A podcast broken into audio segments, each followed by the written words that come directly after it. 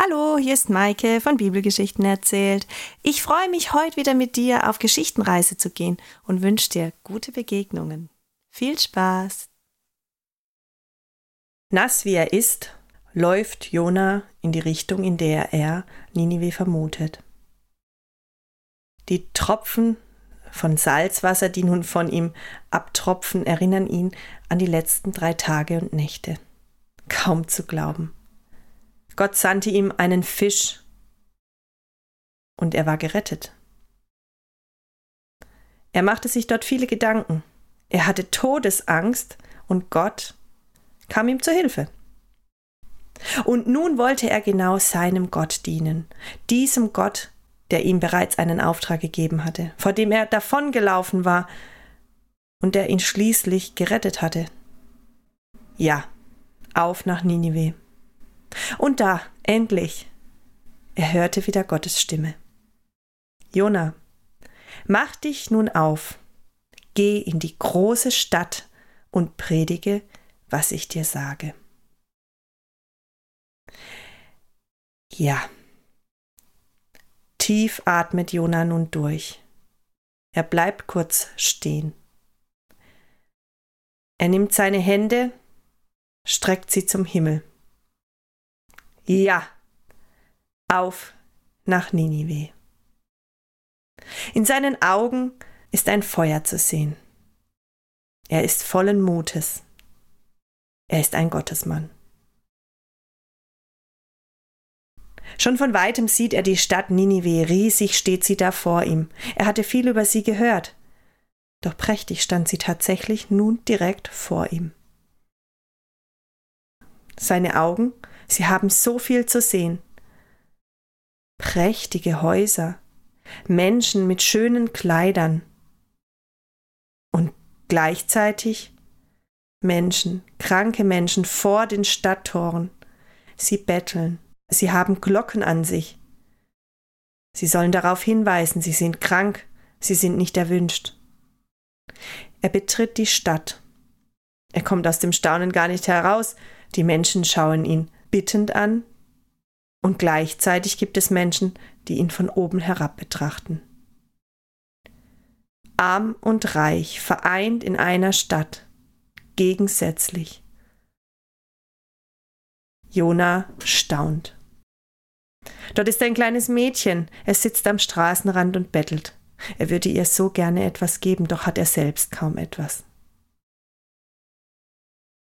wie er sich so umschaut. Er dreht sich und betrachtet alles. Er saugt alles in sich auf. Tiere, Menschen, Gerüche, Geräusche. Dort ist der Markt und dort ist ein Brunnen. Frauen holen gerade Wasser. Er lässt es auf sich wirken. Am Rande des Brunnens liegt ein Stein. Fast wie eine Bank liegt er dort auf dem Platz. Jona setzt sich. Er beobachtet die Frauen, wie sie mit ihren Krügen Wasser holen. Hübsch sind sie angezogen. Die Tongefäße mussten teuer gewesen sein, doch da kommt eine andere Frau an. Ihr Kleid ist verschmutzt, dreckig, ihr Tongefäß hat Risse. Die Frauen beginnen zu lästern. Sie reden schlecht über die Frau. Das erinnert Jona wieder daran, warum er gekommen ist. Er stützt seine Hand auf das rechte Knie. Er stellt sich fest auf beide Füße, lässt seinen Blick schweifen. Ja, es sind genügend Menschen da, sie werden ihn hören.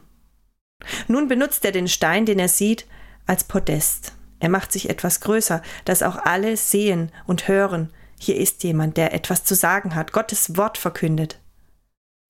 Und Jona stellt sich auf den Stein. Eine Tagesreise ist nun bald vergangen. Die Sonne steht schon tiefer am Himmel. Jona ist bereit. Festen Blickes steht er da. Er hebt die Arme. Leute, hört zu. Ich habe euch etwas Wichtiges zu sagen. Er lässt seine Arme wieder hinabgleiten. Das Gerummel auf dem Marktplatz wird leiser. Die Menschen haben bemerkt, da steht einer. Was will der sagen? Manche fangen an zu lachen. Was ist denn das für ein Clown? Sieht nur, wie er aussieht. Edel ist das nicht gerade. Psst, er will etwas sagen. Seid still. Gott schickt mich. Ich soll euch etwas überbringen, eine Nachricht. Es sind nur noch 40 Tage, dann wird Ninive untergehen. Was? 40 Tage? Was ein Schwätzer! Was sagt er da? Doch, hör doch zu! Es ist ein Mann Gottes. Siehst du nicht seine Augen? Er redet in der Vollmacht Gottes. Es muss ein Prophet sein.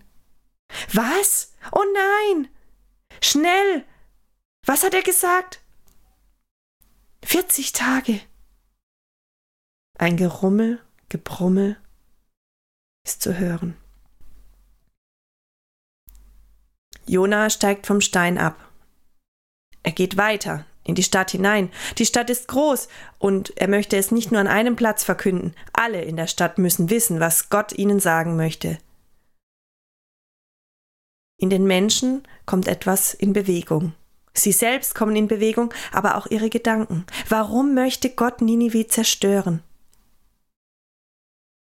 Fasten. Sie müssen fasten. Sie müssen Buße tun, umkehren, Säcke anziehen und ihr Haupt mit Asche bestreuen. Schnell! Wir müssen umkehren! Tut Buße! rufen einige sich zu. Viele hetzen schnell nach Hause, sie werfen und reißen ihre Kleider vom Leib und ziehen sich Säcke an. Sie beten und flehen zu Gott. Jona geht weiter in die Stadt hinein. In der Nacht hat er sich einen Ruheplatz gesucht und am nächsten Tag ist er zu Gast beim König. Prächtig sitzt er da mit einer Krone und an einem Mantel aus Purpur. Der König hört sich an, was Jona zu sagen hat. Und der König nimmt Jona beim Wort. Er nimmt es ernst. Betet. Alle Menschen und Tiere, alle Rinder, Schafe, alle sollen weder essen, noch weiden, noch Wasser trinken. Zieht eure Trauersäcke an und betet. Ihr müsst umkehren nur das kann uns Hoffnung verschaffen, dass Gott von seinem Zorn ablässt. Jona schaut ungläubig zu. Tatsächlich, die Menschen verstehen, was er ihnen sagt. Dass es nun an der Zeit ist, etwas zu tun, aber 40 Tage, da wird nichts geschehen. Gott zerdrückt diese Stadt wie eine Fliege. Gott sieht, wie die Menschen sich verändern wie sich ihr Herz öffnet und weitet. Viele der Reichen, die herabgeschaut haben auf die Ärmeren, auf die Kranken, sind nun milde gestimmt. Sie haben ein gutes Wort für die Menschen, sie beten. Und Gott ist berührt. Diese Menschen kehren tatsächlich um. Im Tun und im Handeln, nicht nur im Reden. Er hat Mitleid. Er möchte die Stadt verschonen.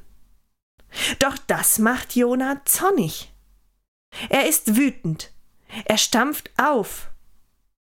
Warum ist das so? Gott, ich habe mir gedacht, dass du ein barmherziger Gott bist. Ich wusste es und deshalb wollte ich fliehen. Warum konnte ich nicht fliehen? Warum musste ich nach Ninive gehen, wenn du dann doch barmherzig bist und das Volk doch überleben lässt? Lass mich sterben. Er rauft sich die Haare. Wütend sucht er das Stadttor auf. Er möchte hier nicht mehr sein. Die Menschen um ihn herum haben keine Augen mehr für ihn. Sie sind mit ihrer Buße beschäftigt. Doch da spricht Gott in Jonas Ohr. Jona, ist es wirklich recht von dir, so zornig zu sein? Jona antwortet Gott nicht. Er geht aus dem Stadttor hinaus und wendet sich in östliche Richtung. Dort auf einer kleinen Anhöhe baut er sich aus ein paar Brettern einen kleinen Verschlag, eine kleine Hütte, die ihm Schatten spendet. Dort setzt er sich hin. Da werde ich doch beobachten, was nun passiert, ob Gott wirklich Mitleid hat oder ob er die Stadt zerstören wird, weil die Menschen nicht so sind, wie sie vorzugeben scheinen. Wir werden sehen. Und es ist heiß. Die Hütte spendet ein wenig Schatten, aber es ist wirklich heiß. Und Gott hat Mitleid mit Jona. Und über Nacht lässt er neben Jona, neben seiner kleinen Hütte, eine Rizinusstaude wachsen. Groß und prächtig steht sie da. Am nächsten Morgen, Jona fallen fast die Augen aus. Ein Wunder. Eine Pflanze, sie spendet ihm Schatten. Er freut sich darüber. Schön. Hab Dank, Gott. Und da sitzt er nun den ganzen Tag und beobachtet das Treiben in der Stadt.